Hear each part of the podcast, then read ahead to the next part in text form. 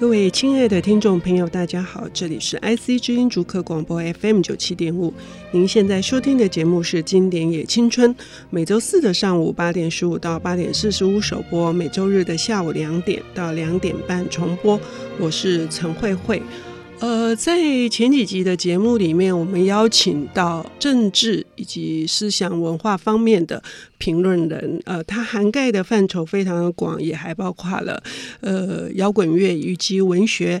那他在呃为我们领读的一本书里面，就是《一九八四》，我有很多的划线注记，其中有一句话是：其实最好的书所告诉你的，都是你已经知道的事。在一九八四里面会有这样子的句子，也是我们可以充分体会的，就是呃，我们所有的感受、我们的认知，因为透过一本经典的书为我们表达出来。那么今天要介绍的这本书呢，在当年出版的时候，呃，引起很大很大的，应该算是争议，可是呢，也打动了非常多的年轻人啊。其中有一个他们同一个世代的，也是著名的，呃，叫做威廉布洛斯的这样的一个作家。他说，因为这本书呢，这个 Levi's 牛仔裤多卖了几兆台哈，浓缩咖啡机也多卖了非常多的数十万台。但是呢，他也有一句重要的话，他说。就是因为这本书，它诉说了世界各国数百万人期待多年的话，如果不是人们已经心知肚明的东西，你说再多也没用。说了什么呢？里面的内容是什么？是疏离、不安、不满，这些早已经潜伏在那儿，而凯鲁亚克的旅途只是把它们指出来而已。我们现在要谜题揭晓了。凯鲁亚克是谁？是哪一本书呢？我们要欢迎即将出版《燃烧的年代》的作者，好，这本首部文化评论集张铁志先生。哇，这个非常精彩的开场，你这个欢迎好像要跳上，我要跳上舞台的感觉，非常谢谢。嗯，对，而且我觉得你刚刚说的真的很很很很棒，那个英语。嗯、但想一想，这个也是蛮直接的道理，对不对？嗯、任何一个成功的，不管是书或者文化作品，嗯，它一定说到大家。都知道，或者其实不一定知道，但是最心里面最深处的一些欲望啊、嗯、焦虑、不满啊，嗯嗯、可能这些都是一定是我们说所谓用比较通俗的打动人性嘛。嗯，那这个你可以说是知道，也可以说是不知道，但是它一直在那儿，嗯、只是有好的作品把它挖掘出来，嗯、跟它产生碰撞。嗯，所以呢，凯鲁亚克呢，他用。哪一本书使得这个到目前为止都还对。还对他还是被视为是一个反叛文化的圣经规臬象征这么厉害一本书？是这本书叫《在路上》（On the Road），因为它这个英文其实也非常简单，可是已经变成一个重要的 slogan 了。嗯，我后来再度注意，它是在差不多两千零六年到。一零年之间，哈，日本的畅销排行榜哈狂少，它一直就是再度的引起了许多的年轻人抱着这本书，然后当上一个踏上旅程的背包客，嗯、开始去追逐、去寻找，到底是寻找什么？为什么这本书是这么多的？呃，就是这么多世代的年轻人一直拥抱着它呢？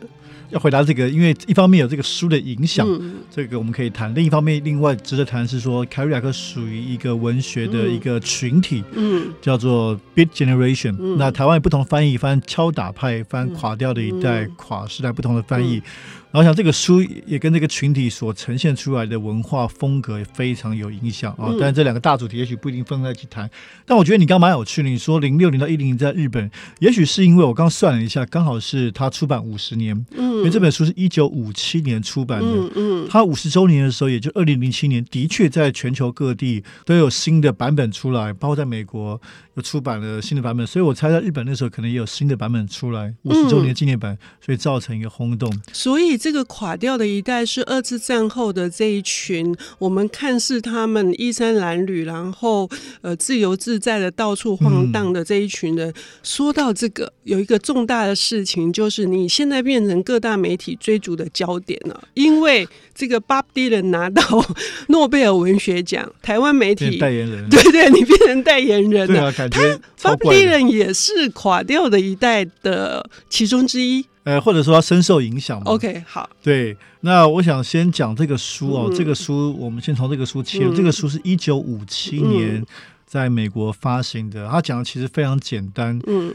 那其实这个书是一个非常有点像半自传性的，嗯、它有点像虚构，可是大家也都觉得跟作者本人的经历有关系，嗯、就跟他一个好朋友在美国各地可以说晃荡，所以就在路上嘛。嗯，但是他在这晃荡的过程中，他会发现自我。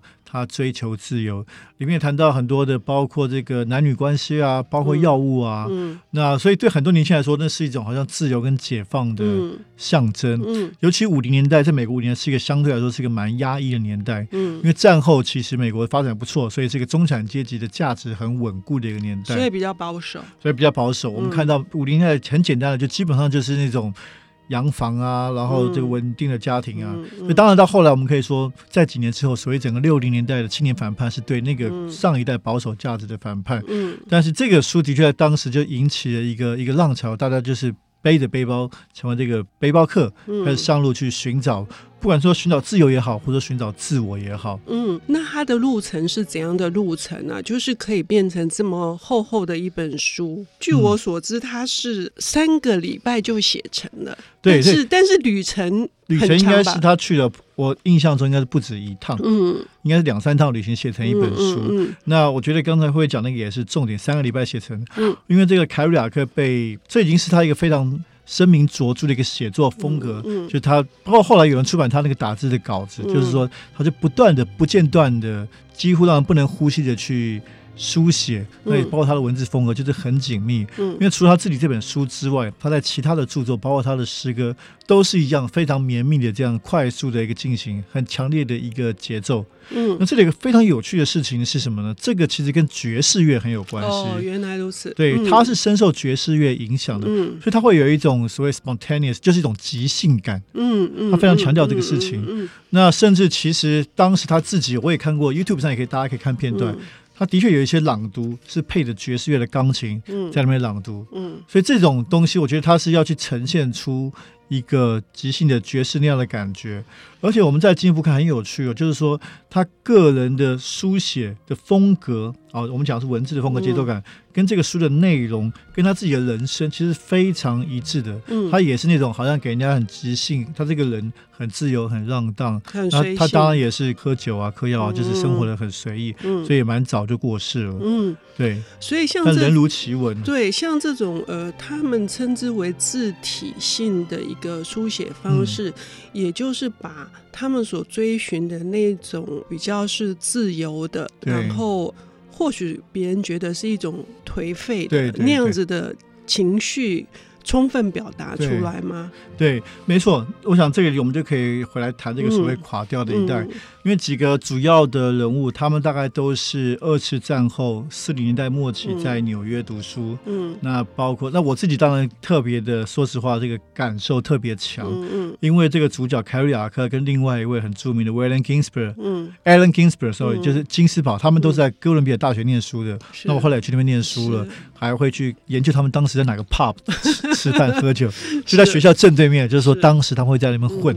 所以在纽约，你也知道，就是纽约一向就是一个讲的好听点，是一个很多艺术革命的发源地。可另一方面，它也是很多的灰暗、肮脏、败德的地方。嗯，OK，它那当然很多艺术，不管民谣、艺术剧场，都是从那些表面上看起来颓败的地方生长出来的。嗯，嗯所以在纽约，我想垮掉一代之所以特别的风格，就是说，我会认为他们是可能是战后所谓这种比较另类跟地下文化的。重要的起源，嗯，影响了后来，包括我们也许等下会聊到摇滚乐啊、朋克啊，或者其他的文学风格，像后来很著名的电影《拆火车》之类的。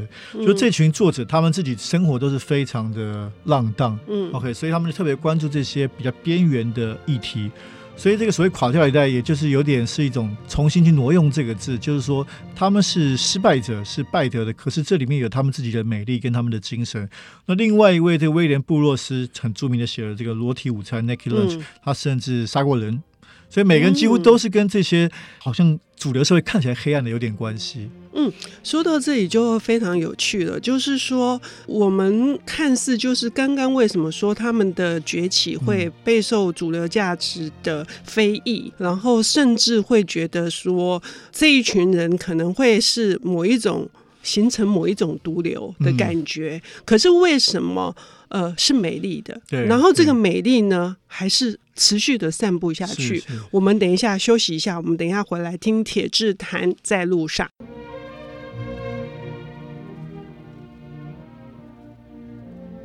欢迎回到 IC 之音主客广播 FM 九七点五，现在进行的节目是《经典也青春》。我们请到的领读人是最近饱受媒体追逐，因为 Bob Dylan 拿到这个诺贝尔文学奖之后，何况他将在十一月份出版他首部的文化评论集《燃烧的年代》，所以非常开心能够请到他今天为我们来介绍这一部呢。听说。他的地位是可以跟这个马克吐温呃《顽童历险记》以及费兹杰罗的大亨小传齐名的这样子的经典的位置。可是事实上呢，他是也是备受争议的。在路上，刚刚谈到垮掉的一代哈，所以呢，我们已经知道说，虽然他是一个开放至一个颓败的这样子的。嗯呃，纽约的某些角落，然后看似他们过着非常混乱的生活，但是却是美丽的。嗯，我们可不可以再深入的谈一下他们所呃展现出来的那个内在的精神的本质是什么？对，因为我们说这些东西看起来黑暗，但其实那个是真实的嘛。嗯，大部分我们大家很多事情是我们平常不愿意去触碰的，人性的黑暗肮脏面，或者这个世界城市的肮脏面，嗯，很多都存在。譬如说毒品啊，吸毒的人，其实这个社会当然有很多吸毒的人啊，嗯，又或者有很多用边缘方式生活的人，或者流浪汉或者罪犯，这个都是在这个世界上真实存在的。嗯，那可能过去可能大家不会去主动去去讨论它，或者主动去呈现他自己内在那一面。嗯，所以我们看到他们就是会很重视。这个事情就是，因为他们那是他们自己真实的生活，他们就是这样的人。嗯、OK，所以我觉得他们是写出他们自己很内在生命，所以这个是诚实，也是自由。自由意思说你不用有束缚，你不用说哦，今天其实很想要某一种事情，不管是性或者其他事情，我好像不敢说出来。我是不是能够诚实面对我自己内在的欲望？嗯，所以这个是所谓美丽的是说，因为他们对自己诚实。嗯，那我们今天还有另外一部非常非常著名的作品，刚刚还没提到，就是说。这个一般说垮掉的大概有三个人嘛，我刚才提到，嗯、那其中一位非常重要的是艾伦金斯堡，他是一个诗人，诗人对他也是一样，他最有名的作品叫《嚎叫》嗯，哦，嚎，他是在一九五五年第一次在旧金山这个地方一个诗歌朗读聚会，他公开朗读，然后出版那本非常小的一个册子，嗯，哎，当时的法院就说。这个有猥亵的问题，嗯，违反善良风俗。对，里面的确有一些谈到这些 这些我们所认为的这些比较性啊这些事情，嗯，所以当时甚至上打法院是法院打官司，嗯，那这个当然也是一个很大的争议，就是一个文学作品要上法院打官司，嗯，大概过去二三十年在美国已经比较少这样的例子，嗯，可是那个时候还是有，那就表示说他们其实是要去挑衅这个社会以为的正常或者以为的主流的价值，嗯，所以包括那个威廉布洛斯的他的。裸体午餐也是禁书，是是是，是。那说到艾伦金斯堡呢，我是难免要想，因为刚刚也提到这个，呃，在路上这个垮掉的这一代的这些年轻人，嗯、他们对于文学跟艺术的向往，就是还有那个音乐的熏陶哦，嗯、使得他们产生一种奇妙的这个氛围。那这种氛围，其实我感觉上是还是关心着整个呃所有年轻人的群体的。对。他们即将要往哪里去？对这个议题，所以呢，这会不会也是因为我从铁志德在联复发表的一篇文章里面，我也看得出来，好像这个金斯堡的这种内在是跟 Bob Dylan 的，我们搞不清楚为什么诺贝尔文学奖要颁奖给他这件事情是有呼应的。对，呃，就是我觉得刚才会说的，其实这些作品当然它打到很多年轻人的心中，嗯，嗯所以它可以被大家喜爱，嗯。跟重视，嗯，OK，其实有另外一个大家很熟悉的名词，比如我们讲波西米亚，嗯，他们是很典型的那种波西米亚，就是一个浪荡、追求自由、追求自我，嗯，他不愿意去受一个主流体制的束缚的生活方式。嗯然后你看啊，其实他们跟 Bob Dylan 是非常同一个时期的，只比 Bob Dylan 长几岁而已，嗯、我们可以这么说。嗯、就这些作品大概都在五零年代中期成名，嗯、不管好家伙在路上。那 Bob Dylan 呢，出生于一九四一年，嗯、也就是说五零年的时候，他正好是一个青少年。嗯、他在明尼苏达，他其实小时候在明尼苏达，因为明尼苏达当时的呃首府是明尼苏达大学，嗯、也是一个很多年轻文艺青年的大学。Bob Dylan 在那边混，然后那边就是很多的。民谣的咖啡店，会唱歌，会有诗人朗读诗。那当时对这些年轻人来说，这个向往自由的这些垮掉一代的作家，都是影响力非常大的。嗯，而且他从明尼苏达出来的时候，他手上拿的书也是凯鲁亚克的《在路上》。对，因为对，你看，想对年轻人就是渴望那种。奔放的、自由的年轻人来说，嗯、他不愿意困在那个他的小镇里面，所以在路上就给了他这样的东西。所以他自己后来自传中说，嗯、他看到在路上，他就想要去奔往大城市，嗯、想要去。也许我觉得奔跑本身就是一个美丽的事情，嗯、而不是一定到什么终点。嗯，他甚至喜欢那种声音、嗯、那种节奏感。嗯嗯嗯，对嗯，这句话真好，就奔跑就是美丽的，太好了。我们下次要要下这个标题。哎，哎呦，这是另外的事情啊。摇滚乐有另外一个很重要的专辑，一九七五年叫《Born to Run》，生来奔跑，是 Bruce Springsteen 的。对，就像你刚刚说，这是一个很，我觉得这是美国精神里面很重要一个事情，是因为美国我们知道，像台湾，我觉得很难感受出来，台湾很小。我们乡村到都市其实没有差太大的距离，嗯嗯、可是美国很大，嗯、那很多人永远都在那个小镇被困住一样，这、嗯、是很多人的感觉。嗯、你可能周末就是去那个 shopping mall 满足你所有的事情，那每一周每一周。那如果你离不开大城市的话，好像就永远被陷在那边。呃，其实也有很多美国呃文学经典都是在处理南方的小镇，对，或者是中西部的小镇里面这些人他们的困境。是是是。对。那回到这个书，我们刚刚讲到，就是说，呃，开鲁亚克的在路上，以及 Ginsberg 就是金斯堡的他的嚎叫，对于这个 Bob Dylan 的这一代有一个强烈的影响。可是后来呢？后来这这个在路上呢，他。又对其他的就是创作者，或是年轻人，或是在世界各地，它是形成一个怎样的文化现象？其实就我们就说，就是说，年轻人总是喜欢这种奔放的感觉，嗯，喜欢自由。那譬如说，我们讲另外一个作品是不是作品啊？另外一个大家很熟悉的是格瓦拉，嗯，哦，格瓦拉曾经有切格瓦拉这个。嗯古巴的革命英雄本来是阿根廷人，嗯、他也是骑着他的摩托车去寻找拉丁美洲大地的很多的人。嗯、那当然他是比较左翼一点的哦，不像凯瑞亚克是非常的，可能是比较自我中心，追求个人的自由跟解放。嗯，嗯。那看到这个也变成年轻人非常喜欢的东西。嗯、我觉得这个是让每一代年轻人大家都想要。挣脱什么去寻找些什么东西？虽然要寻找什么，他可能未必知道。嗯，可是像我们刚刚说的，这种奔跑跟寻找本身就是对年轻人说意义是非常大的。嗯，所以这本书上到现在来说，其实可能文学上并不是多么伟大文学作品。嗯，对，可能重要是他的态度跟精神，就打动了一代又一代的年轻人。嗯，可是我自己在读的时候，我觉得它里面所产生出来意象，嗯，呃，是非常的诗歌化的，嗯嗯、就是说。毕竟，我想凯鲁亚克也是深受他那两个好朋友的，对对对，尤其是金斯堡的影响，是，所以他有一些诗的意象，确实是非常的的优美，对，而且那个节奏，我觉得确实是有音乐的那种感觉，所以是一种极度的放松，我感觉上是一种很放松，虽然说没错，是一个奔跑的姿势，那所以这种内在的自由，表面上看起来是浪荡的。